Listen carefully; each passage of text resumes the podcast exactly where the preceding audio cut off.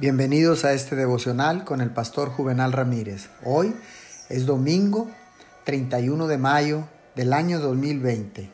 Bienvenidos a la celebración del Pentecostés. La palabra de Dios dice en el libro de Tito, capítulo 1, verso 2, Nuestra esperanza es la vida eterna, la cual Dios, que no miente, ya había prometido antes de la creación.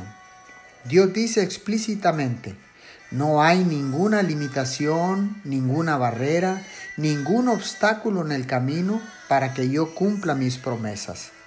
El hombre debe buscar la respuesta, ser inspirado por la expectativa de la respuesta y demandar la respuesta con humilde valentía.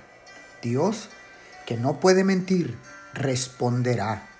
El pueblo de Dios en tiempos bíblicos era inconmovible en su fe en la absoluta certeza de que Dios cumpliría sus promesas para ellos. Descansaban en seguridad sobre la palabra de Dios. Por lo tanto, su historia está marcada por un repetido pedir y recibir a manos de Dios. Oremos. Dios Todopoderoso, sé que no hay ningún obstáculo, ninguna limitación ni barrera para que tú cumplas tus promesas. Tú eres verdad Alabo tu nombre. En el poderoso nombre de Jesús. Amén y amén.